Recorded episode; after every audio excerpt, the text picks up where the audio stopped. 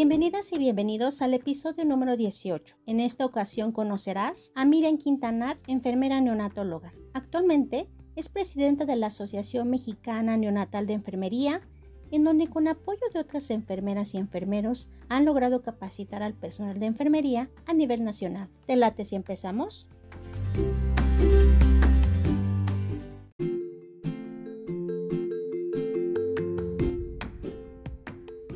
Quintanar, muchísimas gracias por estar en este episodio. Bienvenida. Gracias, Adriana, por la invitación. ¿Me podrías explicar un poquito cómo es ser enfermera neonatal? Eh, bueno, para el profesional de enfermería eh, es el cuidado de la vida desde el nacimiento hasta los 28 días. Eh, el profesional pues está inmerso en instituciones de salud eh, tanto de primero como de segundo y de tercer nivel de atención. Sí. Eh, se encuentran obviamente elaborando en centros de salud o clínicas, hospitales generales y de alta especialidad y también en institutos. Aquí eh, en, Ciudad de México pues tenemos principalmente el Instituto Nacional de Perinatología y el Instituto Nacional de Pediatría, que son dos de las instituciones donde yo me formé como enfermera perinatal y como enfermera neonatal el enfermero neonatal va a realizar eh, lo que conocemos como valoración cefalopodal, eh, va a integrar un diagnóstico de enfermería y también eh, implementar un cuidado integral. Siempre va a ser individualizado, no se hace por rutina, no se hace con horario, sino que todo se adapta a la condición de salud de, de cada recién nacido. También es importante que al implementar el cuidado pues se haga una evaluación y si es necesario eh, se modifique este cuidado o se continúe. Eh, en todo momento pues es importante no solamente el proporcionar los cuidados especializados, sino también capacitar a los padres del recién nacido para eh, el momento en el que ellos se lleven a su hijo a casa, lo que nosotros conocemos como un plan de alta, también se les capacita en cuanto a la prevención de accidentes en el hogar y también se les habla sobre las medidas de urgencia pediátrica, que es eh, lo que pudiera presentar el recién nacido, por lo que ellos deban de acudir a, un área de, urgencias de pediatría. Ok. Wow, Miriam, la verdad es de que son muchas cosas que engloba lo que es ser enfermera neonatal y tú obviamente tienes toda esta experiencia. ¿Qué fue lo que te latió a ti para estudiar enfermería? Pues yo era menor de edad todavía. Cuando estaba terminando la preparatoria, estaba cumpliendo 17 años y pues e, en ese momento mi, mi mamá estaba embarazada. Okay. Ella tuvo un, un aborto espontáneo. En ese momento mi padre estaba en su trabajo. Okay. Y por la hemorragia, por, por el sangrado que tuvo, pues mi hermano sí. que, es mayor dos años que yo, eh, y, la trasladamos a un área de urgencias en un hospital cercano al, al domicilio en el Estado de México. A mí no me gusta decir nunca si era de qué institución o dependencia, porque no se me hace ético. sí. Pero, pero ahí en ese hospital, pues, pues las personas no la recibían, a pesar de que ya estaba parada en su sangre, nadie le hacía nada Sí. Y, Gracias pues eso por compartir. me, genera mucha impotencia. Y las enfermeras eh, no eran eh, humanas, eh, groseras, déspotas. Y bueno, por eso yo dije, voy a estudiar enfermería y obstetricia, voy a enfocarme en el embarazo y, y voy a atender bien a los pacientes. Y es lo que hago. Gracias Miriam, gracias por compartir. Sé que em, todas estas vivencias que nosotros tenemos personales, aunque haya pasado tiempo, aunque ya estemos en otro momento, duelen, pero precisamente eso fue lo que nos inspiró a estar aquí ahora como enfermeras profesionales y tratando de diferente manera a todas las personas que eh, tenemos contacto. Muchísimas gracias por compartir tu experiencia, Miriam. Entonces, eh, me dices que ingresaste a la carrera obviamente pues todos empezamos así como muy jóvenes a conocer muchas cosas, sangre, prácticas y todo esto. ¿Y mm, cómo fue para ti cuando empezaste como estudiante y sentiste a lo mejor alguna actividad o alguna práctica? Eh, ¿Fue para ti impactante? ¿Hubo algún momento que tu corazón latió mil por hora? Pues cuando yo estudié todavía eh, era esta parte de la práctica en nosotros mismos. Oh. entonces pues nos, colocaban la, el suero, ¿no? La infusión, nos ponían la, el agua inyectable intramuscular, todo lo que pues en algún momento pues nos ocasiona dolor, pero yo siempre entendí que era la forma de, de, estar en el lugar del paciente, ¿verdad? Okay. Y que nosotros a veces pasamos el agua inyectable y pensamos que a ellos no les molesta porque a veces no lo refieren, pero, pero arde muchísimo, ¿verdad? Sin pasar ningún medicamento, solamente agua, eh, lastima, lastima y eh, la vena y, lesiona. Entonces ser como, como, que desarrollamos toda esta parte de, de, ponernos en el lugar de, de nuestros pacientes. Y ya cuando realicé las primeras prácticas clínicas, ya como estudiante de enfermería, que, que, yo siempre lo digo, yo, no, yo todavía no era obstetra, eso lo vemos hasta el último año de la carrera. Eh, y, y, me piden eh, que, que, apoyen una sala de expulsión en una tococirugía de una institución pública. Y ahí ingresó una mamá que ya eh, era como su octavo, noveno hijo, ya era multigesta. Sí. Y, obviamente pues no se permitía tampoco el ingreso de, familiares, donde yo sí lo he visto común que ingresa familiares en el medio privado, que también trabajé muchos años, pero en el medio público no he visto ninguna institución al momento, en todas las que he estado trabajando eh, como enfermera o como docente no he visto que se permita el ingreso a los familiares. Exactamente. Y bueno, la, la, señora ahí, a pesar de que me pedían los materiales y todo esto, pues ella, ella tomó mi mano y, y, pues ya hizo como que el último eh, pujido ya para la expulsión, para el nacimiento de, de su bebé. Ajá.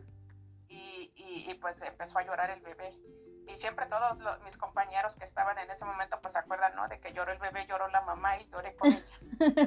sí, nos unimos siempre, ¿no? Al llanto porque, wow, con esta vivencia, la verdad es de que sí, realmente tu corazón late a mil por hora, ¿verdad? Sí, el, escuchar el llanto del recién nacido, pues pues es eh, como si fuera también la, la, mamá, ¿verdad? Esa sensación que tienen de, de alegría saben que el, que el bebé llore es que es, es un signo favorable, es, es de salud, ¿verdad? Y, y, pues eh, todos ahí nos unimos como si fuera nuestro familiar. Y, y pues eso también me motivó mucho para aprender más sobre toda la, la etapa del, del, embarazo, el parto, el porperio y ahí pues aprendí mucho lo que es la atención al recién nacido, okay. pero al recién nacido sano. Ya después lo, del, lo de los bebés prematuros y todo esto, pues como ya lo comentaste, casi nadie lo quiere estudiar. Sí. Es, es, es como no reciente, ¿verdad? Porque ya son como 15 generaciones que, que prepara profesionales en enfermería neonatal la, la universidad pero, pero yo me pregunto si toda la vida, toda la existencia de la humanidad, pues hay recién nacidos porque nunca se le ha dado esta prioridad o este enfoque.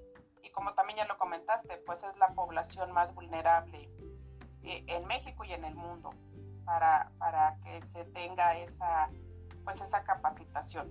Y sí, hace falta mucha formación de personal que le interese, que le guste, que esté como motivado a esta enfermería neonatal.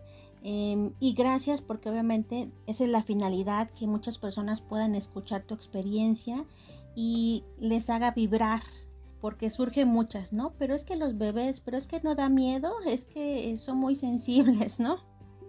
Sí, pues sí me da miedo y, y ya en el de perinatología más miedo me daba cuando yo era enfermera perinatal y, trabajé ahí como jefe de servicio en la UCIN. Y, el bebé, el bebé, les digo que nos, nos en la mano, en la palma de la mano, eh, eh, cabe completo con sus, su cabeza y sus pies, todo completito en una mano. Sí.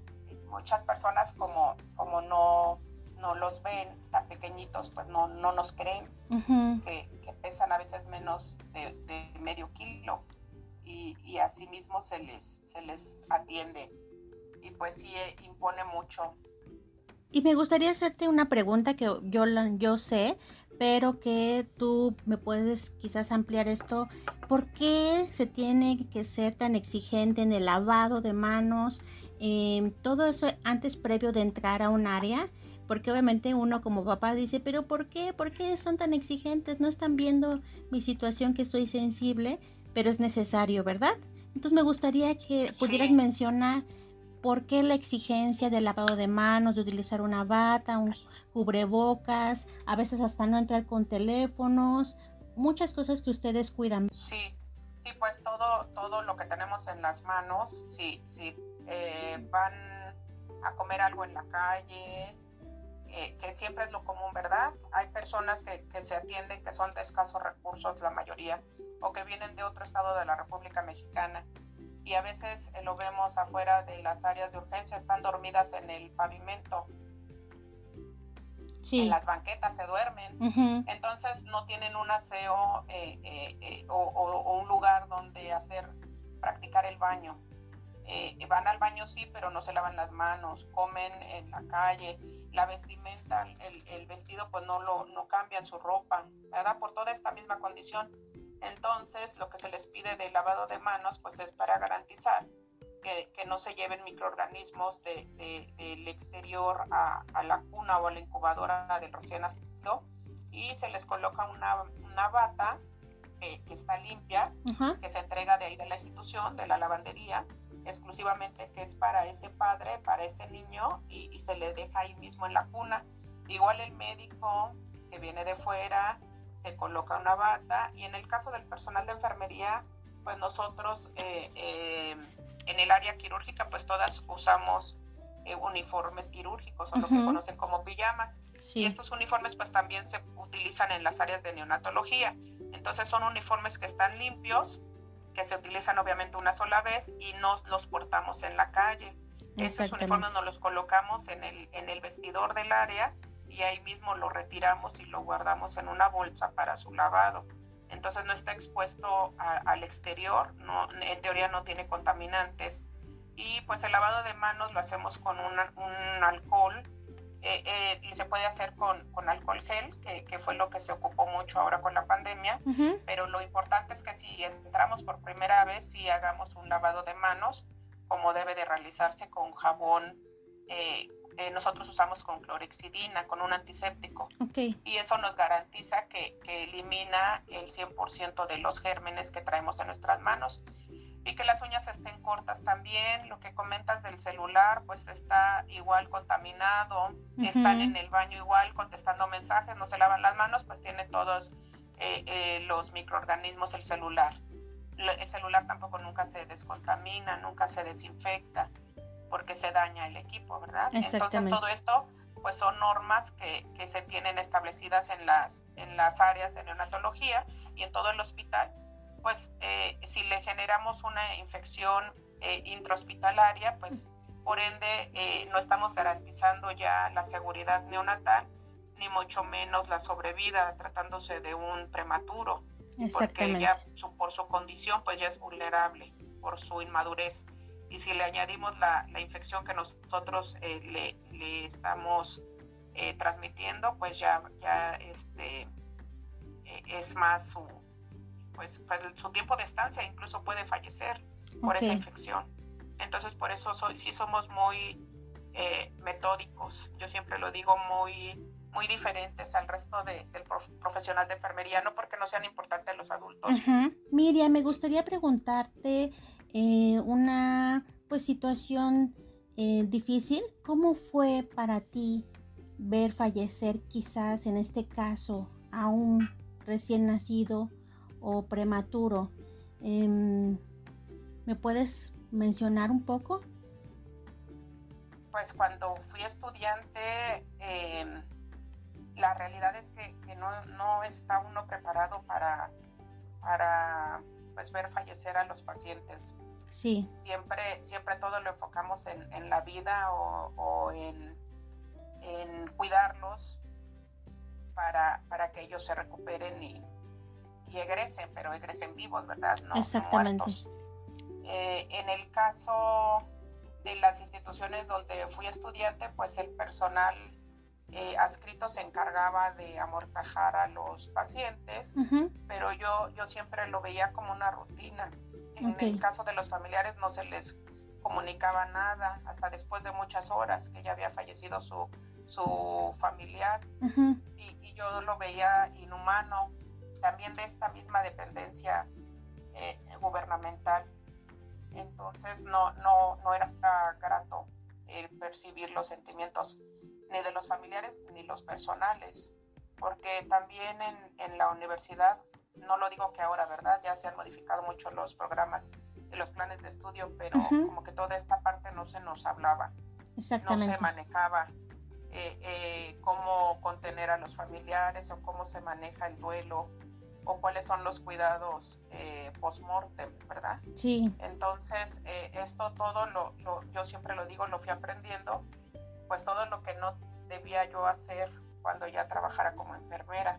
Ok. Eh, desafortunadamente, pues también no se cuenta con las áreas específicas para, para que ellos se puedan despedir de su familiar fallecido. Sí, exactamente. están en la misma área donde están bebés que, que están sanos, que están con sus mamás, entonces, para, para las mamás que, fallece su hijo, pues representa eh, más eh, pues un ambiente agresivo, violento, como si no se pensara en, ellas.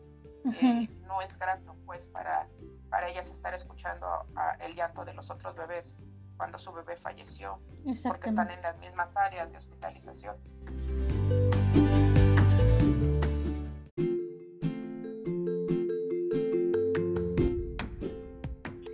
Miriam, comentaste que tuviste experiencia a nivel privado y obviamente en instituciones públicas. Hay una pregunta que eh, hay personas en general que de repente tienen una conversación y si se enteran que uno es enfermera, enfermero, a veces la realizan. No sé si a ti te ha pasado y me gustaría eh, que nos lo contaras. Es acerca de nuestra actividad eh, pero de una manera diferente. Es esta pregunta de que si tú has tenido alguna experiencia, como llamémosla paranormal o extraña en tu, lugar de trabajo, a veces las personas en general son muy curiosas y mm, a uno como enfermera, enfermero nos preguntan, ¿en tu caso ha sido o tienes alguna experiencia? Pues sí, en los dos medios, tanto en el público como en el privado como primero empecé a trabajar en el medio privado, ¿Sí? ahí la, experiencia como, como fuera de lo normal era en las salas donde se atienden eh, pacientes que, que, ya es como si vivieran ahí en la institución. Eh, a veces son salas de psiquiatría o son salas eh, de geriatría. Okay. Entonces se le, es como si fueran las casas de día, ¿no? Pero ellos no salen. O sea, todo el tiempo están en el hospital, en la institución, y ahí los visitan sus familiares. Y en, esas en esa institución eh, eh, privada, cuando yo trabajé, pues era en el turno nocturno. Sí se ha presentado en la noche, nada más yo lo he tenido, que cuando paso con los pacientes, eh, me cuentan las pastillas, ven hasta por los colores, ellos ya la identifican que es para cada cosa. Sí. Pero algunos me decían que ya se les había dado el medicamento. Y en esas salas no asignan más que una persona. Como básicamente ya los pacientes no, no tienen infusiones o, no tienen este, terapia intravenosa, todo esto, todo se les eh, da vía oral. Entonces, pues no se requiere de tanto personal, sino que ya se tienen todas las dosis de los medicamentos preparadas por horario de las 10 de la noche, de las 12, de las 2, de las 4 y de las 6 de la mañana. Y entonces ya se, se les tienen vasitos eh, conforme a la cama lo que se les va a dar de medicamento. Pero si algunos pacientes decían eh, en algún momento que ya se les había dado por otra enfermera. Y ahí en el hospital donde yo trabajé en privado, pues sí eran todavía monjas algunas. Y ah, entonces sí se vestían con, con, vestidos y la copia, todas almidonadas. Eh, y nosotros no, porque ya nuestros uniformes todos son eh, con filipina y pantalón eh, clínico. Entonces eso, eso lo llegué a presentar, pero yo nunca vi nada. pues como decían que ya se las habían tomado, pues yo entregaba esas dosis en la mañana, porque obviamente ellos ya no se la querían tomar doble vez. Y eso mismo me pasó en el hospital, ya que empecé a trabajar en Secretaría de Salud. Sí. Empecé a trabajar en el Hospital Juárez del Centro, el que se derrumbó la torre con el terremoto. Ah, ok. Y ahí yo trabajé, pero en lo que todavía quedó como, como la construcción en, eh, como de planta baja, porque pues ya después se demolió el hospital. Eh, ahí por el año del 2005, pues yo estaba en el turno matutino y me piden que, que cubra el turno nocturno y entonces una noche de, ese turno, pues no llegó nadie del personal que estaba en el área de hospitalización adultos. Y es cuando me asignan que, vaya yo a, atender a esos pacientes. Y, pues yo como checo primero constantes vitales, porque no le puedo dar un medicamento si primero no sé cómo están sus constantes vitales. Pues se extrañaron los pacientes de que los llego y los checo. Y después ya, ya como ellos pues no, no me ubican, no me conocen, pues algunos no se quisieron tomar las pastillas tampoco. Y, y algunos de ellos me preguntaban que, pues dónde estaban las enfermeras que ya los habían atendido las otras noches, pues ya les explicaba que no habían llegado. Pero ya más, más tarde, ya como a la medianoche, cuando paso nuevamente a los cubículos para dar los medicamentos de las 12, pues ya eh, algunos me dijeron que ya se los habían tomado. Y dije, no, pues cómo se los van me decían, ya me los dio la otra enfermera. Y estaba vestida de blanco y trae cofia y así, ya está. O sea, todo me explicaban. Y obviamente pues no era yo porque yo ni usaba cofia, ni usaba vestido, ni nada. Y, y, pues sí me sí impone miedo y pues ya no me movía de ahí del control de enfermería, ya no les di nada de medicamentos a los que me decían eso y pues ya esperé al supervisor los supervisores como ya sabían de todo esto, pues ya me dijeron que si no se los querían tomar los medicamentos, pues que ya no les diera nada. Y pues yo ahí me esperé en el control de enfermería. Yo pues yo, eh, eh, como trabajé en la noche en el privado, pues estamos acostumbradas a que no se duerme mientras estamos en la jornada laboral. Sí. Y pues ahí en el Hospital Juárez, pues menos lo hice ya sabiendo que estaba ahí la, la planchada. que, que de ahí se sacan muchas historias de terror de ahí de ese Hospital Juárez y que bueno, ahora ya con la demolición y todo esto, pues, pues dicen que todavía sigue saliendo una niña ah. eh, en el claustro de Sor Juana, que todavía eso se, se conserva como patrimonio cultural, eh, eh, está ahí una fuente. Ahí sigue la fuente, de hecho, en el hospital, sí. en la parte interna, ah, donde es como el área de gobierno, o donde están las autoridades. Y pues ahí dicen que se pasea la pequeña en la noche. Oh, wow eh, está vestida de blanco, pero es una niña. Ah. Entonces sí hay, sí hay todo esto, pero, pero yo en lo, en lo personal, o sea, sí sé que existía y, que, y que existe, aunque yo ya no trabaje en ese hospital. En donde estoy actualmente, pues no, no se ha presentado nada de eso, pero los, los pacientes y los colegas, pues sí lo manifiestan que es durante las noches que se presentan estas personas y como yo ya sabía todo eso, pues ya pedía mejor no rolar a esas áreas. en la tococirugía pues es diferente, ahí nunca se apagan las luces. Siempre pues, está todo prendido. Trabajo, están haciendo los bebés, entonces pues eh, eh, eh, era diferente todo, todo esto que se llegó a percibir como, como extraño. algo paranormal. Muchas gracias Miriam. La verdad es de que es muy interesante porque realmente lo viviste, lo sentiste y no solamente fue en un solo lugar, sino a nivel privado y a nivel público y diferentes personas y que obviamente pues hasta los supervisores ya lo aceptaban, era ya como que sí está pasando, la verdad. Y, y que son de los hospitales más antiguos, tanto en el medio privado como en el medio público, los más antiguos en el país.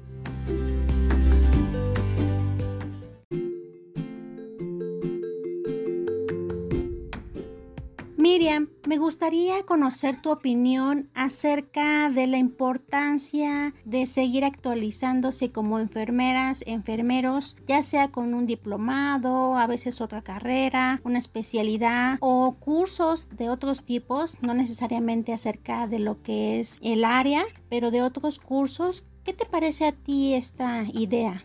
Eh, cuando iniciaba yo el estudio de de la enfermería o de la especialidad en enfermería neonatal, ya yo creo que ya van a ser como, como alrededor de unos 15 años. Sí. Eh, se había hecho una investigación en la que se, se observó que entre el 80 y 90% de, de los enfermeros que cuidan recién nacidos son eh, técnicos o enfermeros generales. Okay. Y bueno, a través de, de, la asociación que presido, que es la Asociación Mexicana Neonatal de Enfermería, pues se desarrollan diplomados profesionales de enfermería neonatal tipo especialización. Eh, en algunos eh, se ha eh, dado doble aval, se ha solicitado la afiliación por educación continua de la NUNAM. Se invita a colegas especialistas de otras instituciones de salud, tanto públicas como privadas, para que participen como instructores o profesores. Y se realizan durante el diplomado alrededor de 30 talleres. Ya enfocados en el cuidado especializado neonatal y también se utilizan eh, simuladores neonatales eh, con el objetivo de que tengan aprendizaje significativo.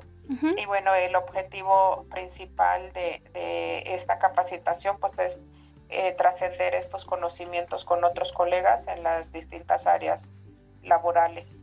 Y ya en cuanto al grado académico, pues su servidora pues, estudió la maestría y doctorado en alta dirección en establecimientos de salud y pues mucho de, de este estudio lo aplico actualmente en la gestión que, que realizo al, al, presidir la asociación civil. Y considero también que es importante para todo el profesional de la salud que siempre esté actualizado, que su cuidado lo realice basado en la evidencia científica, no como rutina o prácticas que, que ya al momento son obsoletas, eh, eh, que esto lo vemos todavía muy frecuente en el personal que tiene mayor antigüedad. Eh, em, en, en, el caso de ellos, muchas veces estas prácticas pues tienen repercusión en, en los pacientes y, y, no les permite que se recuperen, incluso a veces hasta fallecen. Entonces por eso considero que sí es importante el continuar siempre capacitando. Ahorita, últimamente, por algunas circunstancias de información que se ha dado de lo que es em, un cambio, se ha generado algunos movimientos de enfermeras y enfermeros, de hecho hasta hubo una marcha, entonces es en el aspecto político. Gustaría saber tu opinión acerca de la participación que tendría que tener enfermería en el ámbito político. ¿Tú qué piensas? Pues yo considero que sí es importante que los enfermeros tengan presencia en el ámbito político y que se participe en la implementación de políticas públicas. Obviamente lo que se busca es que tengan impacto en la salud de todos los mexicanos. En este sentido, pues no solo en los neonatos, ¿no? Que es lo que estamos hablando eh, este día. Eh, yo soy de la idea que si desde el inicio de la vida cuidamos bien a los niños, pues podemos garantizar la salud de los mexicanos en todas las etapas. Exactamente. No solamente eh, en el, en el lactante o en el preescolar. En el sentido de las políticas públicas, pues nosotros hemos participado en toda esta parte del tamizaje. Sí. Eh, hace eh, unas semanas participamos con una asociación civil de, de Estados Unidos eh, para la prevención de la retinopatía del prematuro. Lo del tamizaje siempre se ha enfocado eh, exclusivamente en el metabólico. y, y, bueno, eh, para, para mí como, como lo que siempre comento es que es importante que, que no siempre estemos criticando lo que está mal dentro de la institución donde laboramos o en la dependencia laboral. aquí lo importante para todos como profesionales de la salud pues es proponer estrategias de mejora, o programas de capacitación para todo el personal y, y, la idea pues es que desarrollen al máximo su potencial y, y, pues que se implemente este, esta capacitación pues en su quehacer eh, todos los días, ¿no? En las instituciones de salud o en las instituciones educativas donde laboren. Eh, la participación de enfermería pues sí se ha dado en la Cámara de Diputados, eh, con, los, con los senadores, todo esto que, que ha hecho mucho, está mucho en auge. Pero aquí lo importante no solo es hacer los foros como en algún foro que nos invitaron y, y, y, que lo estuvimos viendo en la transmisión que se hizo en vivo, pero todos los, los, senadores se salieron de la sala. Okay. Nadie, nadie hizo eco de nada, ni hicieron minuta, ni se le da seguimiento de más nada, como si hiciera nada más el foro para cumplir las expectativas, ¿no? De la enfermería basada en evidencia y se presentaron eh, personas o algunos que son autoridades a nivel nacional ¿Y, ¿Y cuál fue el resultado? No impactó nada. Entonces, al final, las personas que nos están escuchando, pues tampoco son del área de la salud. Muchas de las veces ni siquiera entienden lo que queremos transmitir. Entonces, por eso sí es importante que la participación sea desde las personas que están legislando, pero que ahí estén las enfermeras. Sí. Eh, eh, como parte de esos legisladores o de esos diputados o de esos senadores para que realmente tenga ese impacto y tenga ese seguimiento, que es lo que nosotros requerimos como profesionales de, la salud. Exactamente, sí, no es algo que esté nada más como se diría de moda y por alguna circunstancia que me para parece tomarse la foto, ¿no? Sí, me parece que también fue por el día de la enfermera, ¿no? Día ah, internacional. pero no fui requerida. en, algunas veces que, sí he, sido requerida y muchas de las veces eh, eh, o lo que escuchamos no es de nuestro agrado, ¿no? que, una diputada que la escuché o una senadora, ya no recuerdo los nombres, sí. este, que dijo que por qué no nos pagan más para estudiar después medicina.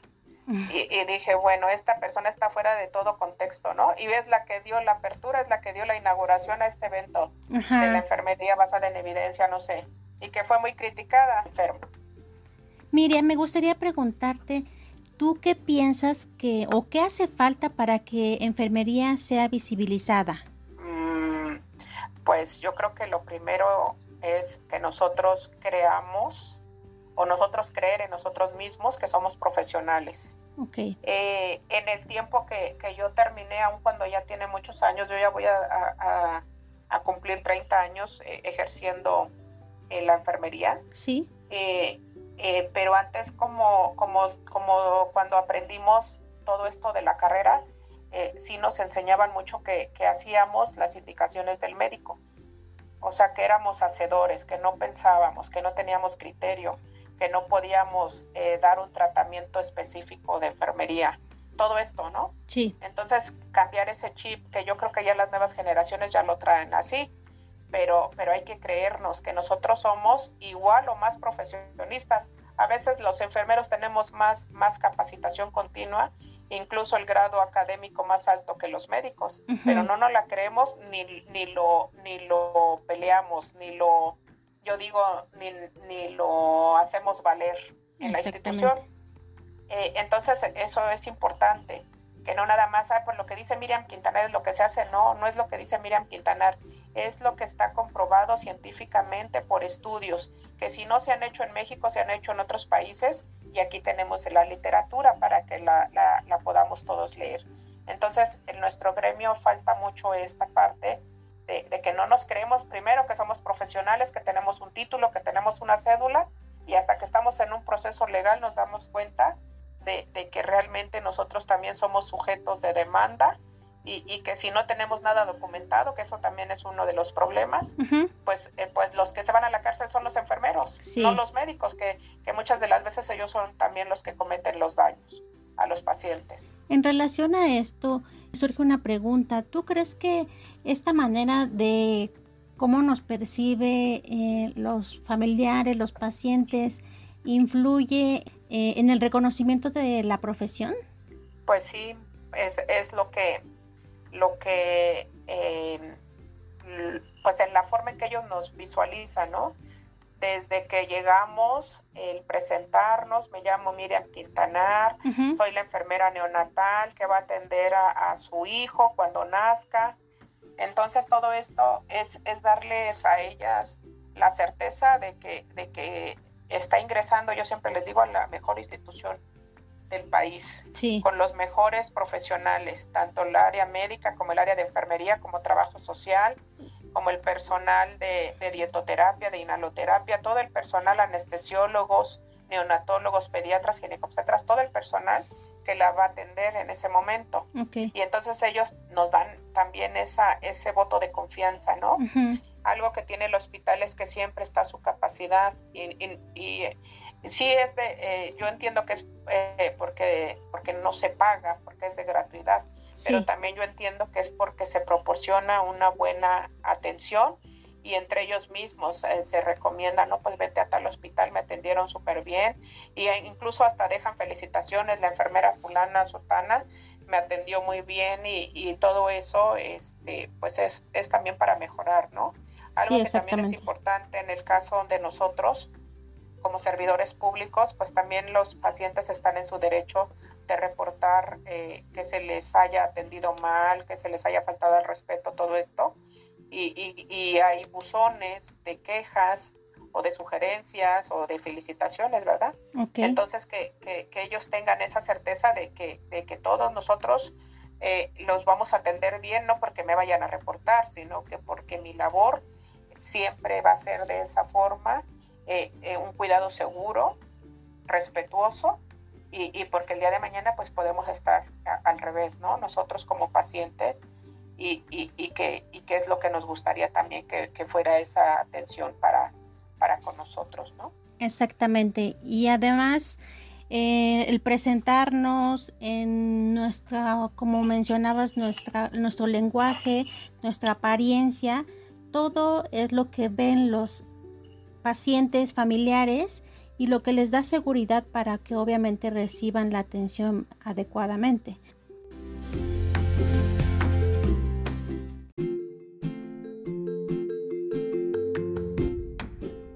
Miriam, me gustaría preguntarte acerca de una asociación enfocada a la neonatología. ¿Eres fundadora? ¿Cómo surgió esta idea, este interés? La Asociación Mexicana Neonatal de Enfermería se crea hace ocho años. Estamos hablando que en el 2015, en abril cumplimos ocho años y, y soy la presidente fundadora el consejo directivo pues está conformado totalmente por enfermeros. Eh, tiene eh, eh, el consejo directivo un presidente, un secretario, un tesorero y tres vocales. Okay. Aquí lo importante pues de la asociación es asociar enfermeros que cuidan recién nacidos. Como ya lo comenté, pues no van a ser a veces ni licenciados, ni especialistas neonatales, ni con maestría, porque también hay algunas escuelas privadas que dan maestría en enfermería perinatal o en enfermería neonatal, no. La mayoría de los socios eh, son, son enfermeros generales que atienden recién nacidos y bueno, puedo, pueden ser ellos tanto de instituciones de salud como instituciones educativas. A veces algunos de los socios pues están en ambos ámbitos, tanto eh, eh, en lo laboral como, como personal de línea o personal que está al cuidado de, recién nacidos o también en el área educativa, que son docentes eh, en instituciones tanto públicas como privadas, pues la idea es que se capacite. Si no se tiene ese conocimiento de la especialización, pues que se les capacite y también hemos desarrollado diplomados tanto en enfermería como en farmacología neonatal. Eh, hemos hemos eh, tenido profesores extranjeros y también desarrollamos simposios, que, que, todo esto, tanto los talleres como los simposios son gratuitos eh, eh, todo el año. en, en, el caso del simposio se hace uno en conmemoración del Día Mundial del Prematuro en el mes de noviembre. Okay. este simposio no está así como para hacer festejo y globos y pastel y todo esto que el bebé ni consume. Nosotros lo enfocamos en la prevención de la prematurez. Okay. Y entonces hacemos alianza con las asociaciones de padres de niños prematuros, con asociaciones de parteras, para que nosotros implementemos todo esto que yo comentaba, la prevención, qué podemos hacer conforme a los factores de riesgo maternos, fetales, para que no se produzca el nacimiento prematuro. Eso es lo que pretendemos a través de estos simposios. Okay. Entonces, en general, es lo que realizamos en, en, la asociación, pues ya desde hace ocho años. Y surgió después de que estudié precisamente lo que fue la, la especialización en enfermería neonatal. eh, no me quedó así como, como pleno eh, durante la especialización en enfermería perinatal que, hice en el Instituto de Perinatología, lo que yo tenía que hacer con un recién nacido. Eso lo vi en un mes, obviamente de todo el año, ver eso en un mes, pues para mí fue nada. Y por eso es que, que, solicité, solicité hasta que lo hizo realidad la, la maestra Graciela Arroyo de Cordero, que en paz descanse, el hacer la especialización en enfermería del neonato. Y es como estudié. Y ya que lo estudié, dije, bueno, pues si nuestra realidad es que nada más un 10% de todos los enfermeros en México puede estudiar una especialización o una maestría, pues tenemos que aterrizarlo a través de la asociación civil con la capacitación en congresos o en diplomados. Entonces hemos tenido al menos un diplomado cada año. Ok, gracias Miriam. La verdad es de que ha sido todo un resumen de todo lo que han hecho, has hecho y es mucho trabajo. lo dijiste como con mucha facilidad porque obviamente tienes toda la información. Sin embargo, me imagino que ha sido mucho trabajo eh, estar haciendo toda la organización de los cursos, de lo mencionaste. El objetivo es que el personal de enfermería esté capacitado y encontraste la manera de acercarles de alguna forma, eh, porque mencionas quizás no todos tengan la oportunidad de una especialización, una maestría, por recursos, por circunstancias, pero tú encontraste la manera de acercarles esa información necesaria a ellos y eso es de gran valor, como te mencionaba, la finalidad de que compartan y que conozcan muchas personas. Esta toda la trayectoria de nuestros invitados es que se inspiren, que encuentren como el objetivo también ellos mismos, porque personal de enfermería se necesita demasiado. Gracias porque todo este trabajo eh, ha sido, me imagino, muchísimo, pero me imagino que también es muy emocionante, ¿no?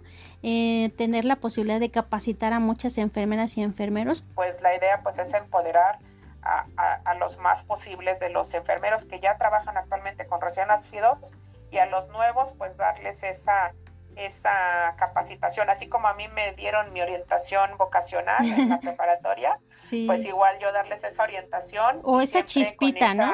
Actitud, sí. Y, y, siempre eh, en algún foro que me invitan, a veces no siempre son de neonatales, pero requieren la participación de alguien especialista neonatal o perinatal, me invitan y siempre tengo esa, esa respuesta de, del auditorio, ¿no? De que, de que se cause ese impacto, de que se genere esa, pues sí, esa, esa inquietud de seguirse preparando. Y aunque no sean neonatales, pero siempre con esa actitud, ¿no? De que, de que el conocimiento nos va a dar ese poder, nos va a dar ese, ese valor, nos vamos a empoderar y, y, pues somos únicos, ¿no? El, el, hecho de que ya estén en algún momento en la asociación y que no renueven la asociación, pues para mí no es malo. Yo creo que todo tiene su, su momento y si algo pueden obtener a través de la asociación, pues son bienvenidos. Y, y, y en los mejores eh, términos, siempre las personas participar, porque mucho de una asociación civil es, es mucho trabajo y, y no se realiza un pago. El, el, el, la idea de hacer un congreso, pues es que ahí mismo se invierta todo el recurso que se obtiene con, con ese costo del Congreso, que, que, sea, eh, nosotros le llamamos auto autosustentable, ¿no? Sí. Que, o que se, lo mismo que se genera de ingreso, pues que sea lo, lo que se egresa, que, que, no se pague más o que no se, se gaste de, de dinero de, de, las personas, ¿no? Que sea todo esto un equilibrio y que al final pues, pues la repercusión sea directamente en la, en la capacitación. Porque también tenemos esa transparencia y, y, pues ese voto de confianza de los colegas. Ahora pues sí ha disminuido mucho la actividad de la asociación, pues porque nos estamos trasladando a las sedes, a lo más recóndito, le digo, del país, a lugares que nunca había conocido en mi vida y que sí son muchas horas de traslado o, o en transporte público y todo esto que, que pues sí nos quita, a lo mejor para una conferencia de una hora, eh, eh, eh, ocupo yo todo un día, pero siempre con, con la mejor actitud. Los colegas al final se dan cuenta y perciben, ¿no? Maestra, yo creo ni durmió. o pues no, no duermo porque me tuve que salir a las 4 de la mañana para estar 18, porque son distancias muy, muy lejanas de acá de Ciudad de México y que es donde, donde actualmente está la, asociación. Y bueno, ya a través de los otros socios, pues también se hacen los, los congresos y generamos eh, eh, comités organizadores estatales para ya tener esa presencia en cada estado. Y pues siempre se los digo, la idea no es que uno se esté desplazando todo el tiempo a todos los estados, sino que ya cada uno de esos comités estatales pues sean los representantes, porque ellos al final hacen un diagnóstico situacional y sobre ese diagnóstico es que se trabaja un programa académico. Y pues la idea pues también es tener esa presencia, siempre lo, lo, hacemos de la mano de Secretaría de Salud, de las instituciones públicas como el IMSS, el ISTE, eh, también de, los militares en Sedena, de los navales, que ya hemos tenido también socios, que, se tenga esa apertura a, todo, a todos los colegas. Y siempre nos dicen, pues nada más soy enfermero técnico, nada más soy enfermero general. Y, tuvimos en el diplomado pasado un enfermero naval que está en Colima y, y me dice, yo puedo hacer el diplomado, claro, y, fue uno de los de los enfermeros sobresalientes porque toda su vida ha estado en el área neonatal pero no había tenido la oportunidad de estudiar. Sí entonces siempre siempre hay que tener esa apertura para todos los colegas y, y, si ellos quieren estudiar pues no limitarles. Tenemos flexibilidad para pues para todo lo que ellos tienen también de necesidades. No siempre se pueden enlazar a la plataforma o, estar en las capacitaciones o en los talleres, pero se retoma y se hacen otro tipo de evaluaciones para que la idea es que todos terminen eh, eh, con un buen promedio las, las capacitaciones, porque pues eso sí, nosotros tenemos que realizar evaluaciones antes de la capacitación y después de la capacitación para realmente comprobar que se tuvo un aprendizaje significativo. Miriam, por todo lo que me mencionas, em, yo veo, como te mencionaba, que es mucho, mucho trabajo. sí. Y, eh, pero también detecto que es mucho amor a la neonatología, a compartir, a hacer algo para que obviamente, como mencionas, enfermeras, enfermeros, muy independiente a lo mejor de un grado académico, eh, tengan los elementos en su área de trabajo para atender a los neonatos. Eso se me hace muy valioso porque obviamente, como te menciono, lo, expresas muy fácil, pero la verdad es de que conlleva tiempo, conlleva eh, estar pensando cómo hacerle. Y lo comparto porque te mencionaba de este proyecto, es sin fines de lucro es dar a conocer todo lo que hacen enfermeras, enfermeros como tú, que va más allá de un pago, va es amor y es la necesidad de que tenemos todos de generar proyectos para otras enfermeras y enfermeros y como dices, la finalidad eh, va a repercutir en, los bebés que son el futuro obviamente de, de nuestro país, como dice. Así es. Gracias, Miriam. Sí, pues aquí estamos a la orden. Y bueno, gracias por la invitación. Pues la idea es que a través de, estas invitaciones, pues nosotros también eh, damos a conocer parte de lo que realizamos en la asociación, que también a veces pasamos desapercibidos eh, eh, en, el país, ¿no? Exactamente. pero ya el hecho de que nos llame un secretario de salud y que quiera una capacitación en un estado, eso para mí es, ese, es hacer la diferencia, ¿no? Y, es lo que hacemos eh, eh, también con las empresas, gestionar que, se les dé beca económica a las colegas y en las instituciones de salud se les dé la beca en tiempo y que ellos no se desgasten, pero si ellos quieren estudiar, pues adelante. Entonces todo eso es parte de la gestión que yo hago eh, a través de la asociación. Ah, y, pues sí, es mucho, mucho trabajo. Y, pues también luego me dicen, maestra, ya se tardó mucho, mucho de, lo que se emite de las constancias que ya se retrasó. Pero también les hago hincapié en que es una asociación civil y que si no se tiene ningún ingreso, pues tampoco se tiene la secretaria para pagarle, ni el contador, ni el abogado y todas las personas que, que están detrás, ¿verdad? Exactamente. Y al final pues lo entienden. Eh, siempre es, hacerles ver que el día de mañana pues eh, alguno de, los socios van a estar a cargo de la asociación, porque pues nadie es eterno y, que tengan esa, esa visión, ¿no? el día de mañana debes de estar preparado también para que tú hagas la gestión y que tú le des la continuidad a todo esto que, se hace a través de, una asociación civil. Esa es la idea. Sí, Miriam. Que, se continúe los 100 años que puede durar la asociación. Miriam, me gustaría agradecerte mucho tu participación. Ha sido, como siempre que conozco nuevas personas, un, un honor es una experiencia para mí significativa porque te mencionaba que eh, en lo personal como mamá tuve una experiencia con mi bebé y conocer a una enfermera neonatóloga colega eh, y dar a conocer sobre todo su trayectoria, todo lo que hace, la verdad es de que también es como algo significativo para mí. Y ya por último me gustaría preguntarte si tienes algún mensaje general que quieras dar a enfermeras, enfermeros o a las personas que nos escuchan en general. Pues a veces también nos escuchan los padres de los pequeños que nosotros atendemos en los hospitales. Entonces, para los padres siempre va a ser importante que nosotros como profesionales de enfermería pues los empoderemos. Nos decía un profesor español, eh, eh, que, que, no queremos una dependencia en los padres, porque el día de mañana pues definitivamente no nos van a llevar a su casa, tal vez nos llevarán. Si tienen la solvencia económica, nos contratarán como enfermeros especiales y porque estemos todo el día con sus bebés. Así es como yo empecé a trabajar para ABC Home Healthcare de Latinoamérica. Pero eso eh, ya no se tiene, ¿verdad? Nuestra realidad en México es que que tenemos muchas carencias y, muchos de los prematuros, pues sus familias son de escasos recursos.